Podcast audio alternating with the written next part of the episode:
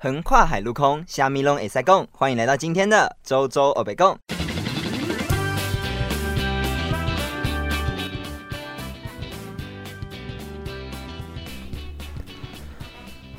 Hello，大家欢迎回到今天的周周欧北共。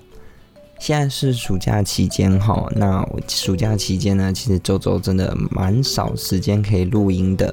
因为从台南回到台北之后呢，在家里其实录音是蛮不方便。一方面是空间，然后另一方面是我弟会一直在房间里，然后就会有各种奇奇怪怪的声音。再来就是我家楼上正在施工，所以它常常会有咚咚咚咚咚咚咚咚咚咚咚的声音，所以就是变成说我如果要录音会变得非常不方便，导致最近就是出片非常少，先跟大家说个抱歉喽。OK。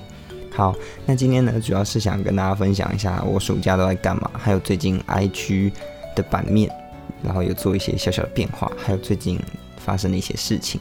那最近暑假在家呢，其实回家有一个好处，不知道各位大学生有没有特别喜欢暑假放假回家？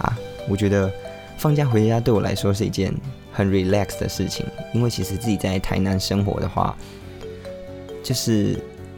不论是吃东西还是买东西，都会绑手绑脚。怎么说？就是因为你一个月零用钱就是那么多。那像我是还没有在打工，只有在接一些小案子的状况下，其实零用钱是只刚好可以负荷我的生活所需。对，像是我一个月零用钱可能是八千块，那我一个月八千可能就会有五四千到五千是在吃。我真的觉得吃很浪费钱，可是。你一定得吃，你知道吗？就是你会有百分之快六七十都花在吃上面，然后你就剩下那一些其他的那一些钱，然后那些钱你还要拿来缴电话费，然后缴一些有的没的，买个文具之类的，然后就会剩下五百块。反正我这样算一算，我一个月就是剩下五百块可以用。如果一餐算三百，哎，一餐算一二三四五，一餐算一百块。早餐有些时候可以省成五十，这样子来算的话。对，所以呢，回来台北生活之后的好处，对我来讲就是可以省钱。这样讲是不是不太好？我应该讲一些比较官方的嘛？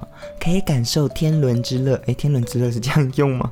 好啦，反正回家之后就是做什么事情都比较方便啦，吃也是，买东西也是，任何东西都是。OK，然后呢，跟家人的话也会有多很多的娱乐时间，例如出去旅游。像我这一次回来，我爸就安排了比较多的旅游。那据他所说，他是说你们都大学了，然后呃我大学了，然后我弟跟我妹一个高中一个国中，那接下来慢慢都会有自己的朋友。那他就会觉得说，如果现在没有跟我们一起去旅游的话，以后就没有机会旅游了。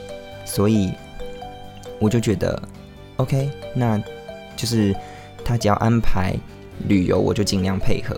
对我也有感受到那种，就是越来越大，跟家里面会有一定的距离感，对吧？这应该是人在个体化的过程中会有一个非常正常的方向。我觉得，就是你跟家里会有一种疏离的感觉。可是人本来就是从全体走到个人，再走到群体。我觉得啦，反正就是变成有点像分分合合、分分合合的这种感觉，所以。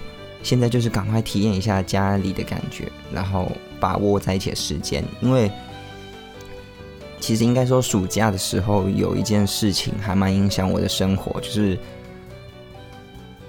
生离死别这件事情。所以，呃，对我来讲影响还蛮大的。那我也非常深刻的感受到生命跟死亡这件事情在我身边发生，所以我会。试着更珍惜我身边的所有，不论是家人、朋友，甚至是我们家宠物，钱钱。啊，好，它在我旁边，对，反正就是这样子。它是一只马尔济斯，好可爱。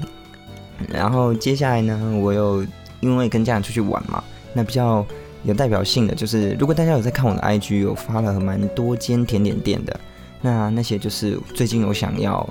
让我的 IG 稍微做一个小转型，因为我想要学着增强自己的叙事能力。因为我其实有在拍生活记录影片，可是会变成说我自己的叙事能力不强，所以呢，最近就想说，嗯，只要去到任何我觉得很漂亮的店、好吃的店，我就会拍照，然后打成文案，然后去训练自己的一个叙述的能力，这样子。OK，如果对我的生活记录有兴趣的话，可以到 YouTube 搜寻 Z Vlog Z I V V L O G。OK，就是我的生活记录。那，嗯，再就是快速的讲完。那半岛秘境呢，其实就是我们这一次去的露营区。那我们这次住的是蒙古包。那半岛秘境还有非常多不同、很酷、很酷的帐篷类型，非常多种，哎，四五种吧。如果你有兴趣的话，我我诶，我不知道可不可以放链接在下面，反正欢迎大家去看我的影片，然后就可以知道一些实体长什么样子，这样子。OK，好，那今天周周的北宫就到这边，因为楼上在施工，我想要快点结束，因为其实很吵，听得到吗？对，现在每天早上起来就是这个声音。好，如果你喜欢我的 podcast 的话，欢迎追踪我的 IG，然后在 podcast 下面跟我留言互动。Apple podcast 下面也可以留言互动。Spotify 的话，目前还没有留言的功能，那可以多多留言跟我互动，给我一些意见。Spotify、Apple podcast、First Story 都可以收听哦。谢谢你的收听，我们下礼拜再见，拜拜。